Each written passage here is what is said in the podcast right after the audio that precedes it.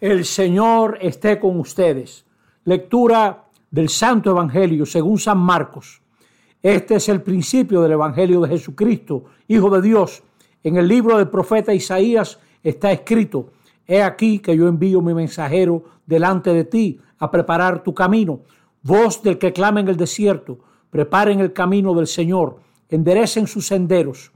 En cumplimiento de esto, apareció en el desierto Juan el Bautista, predicando un bautismo de arrepentimiento para el perdón de los pecados. A él acudían de toda la comarca de Judea y muchos habitantes de Jerusalén. Reconocían sus pecados y él los bautizaba en el Jordán.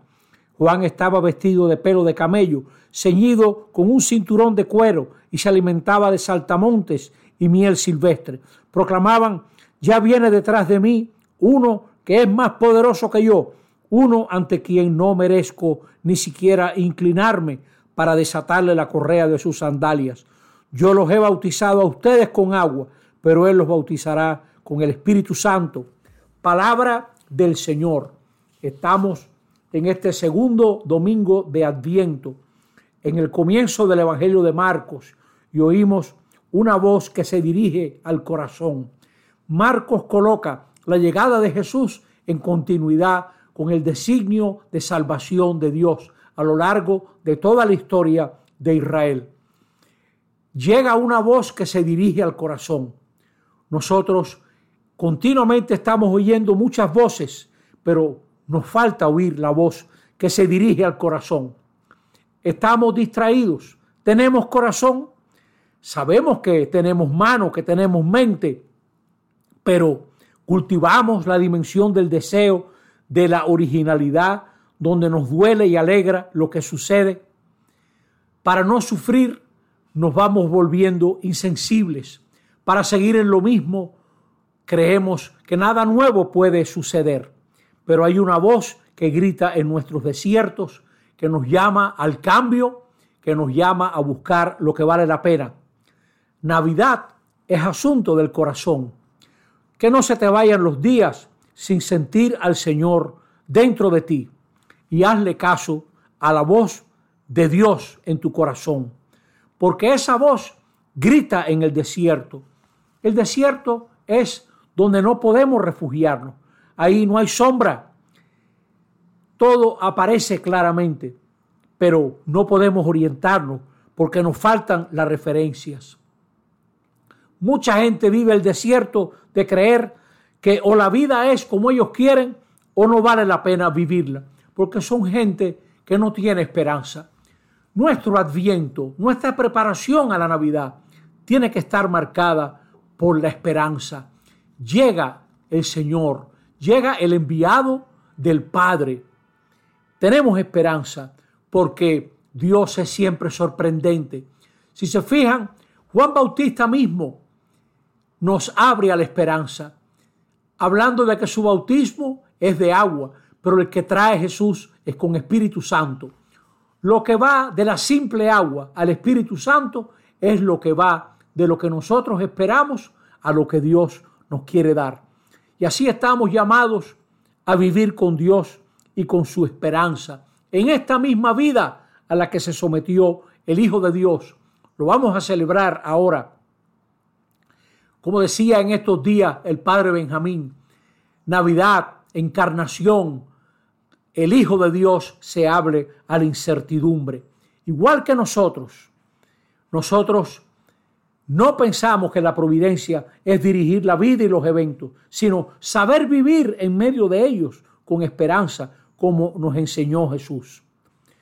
Nos llaman a preparar un camino Allí donde todo está bajo la tiranía del sol y donde nada crece, allí nos toca preparar un camino porque viene el Señor. Escucha la palabra, enfatiza el compartir, el visitar, participa junto a tu parroquia preferiblemente en algún proyecto de generosidad y solidaridad. La gente visita a posibles clientes y les lleva una tarjeta y les lleva un regalo y le regala un bolígrafo con la dirección y el nombre de su empresa. Visitamos al Señor, visitamos a la gente que necesita de nuestra ayuda. ¿Qué viene detrás de este tiempo, de este tiempo de Adviento y de Navidad? ¿Una resaca o una profundización en la fe y la esperanza? Nos toca levantar a la gente desanimada, levantar los valles, porque hay gente que se va hundiendo y con esperanza no hacerle tanto caso a la arrogancia de la gente que se cree que son montes. Preparemos el corazón y los ojos para reconocer al Mesías en un niño, porque nos salva la debilidad de Dios, que nos acoge y nos renueva con el Espíritu Santo. El Señor llega, llega con poder, pero el poder, el poder del Señor es la ternura. Por eso los niños entienden tanto la Navidad, porque ellos son los que descubren ese filamento precioso de ternura del corazón humano. Nos habla en este Evangelio un hombre creíble, Juan el Bautista, la voz en el desierto, un hombre sencillo, auténtico, que nos llamó a creer en un Dios misericordioso que se acerca para salvar.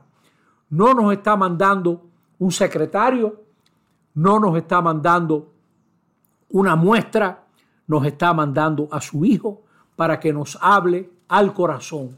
Por eso, vuelvo a repetir, este es un tiempo para ahondar en nuestros deseos profundos delante de, de Dios. Atrévete a ponerte delante del Señor y expresarle tus deseos profundos y verás cómo el Señor te expresa los suyos que van mucho más lejos y acogen tus deseos y los redimensionan como va del agua al espíritu, así van de nuestros deseos a los deseos de Dios. Leía en una revista, tiempo de adviento, tiempo de espera, Dios que se acerca, Dios que ya llega, esperanza del pueblo, la vida nueva, el reino nace, don y tarea. Que sea este un tiempo de espera y de gracia.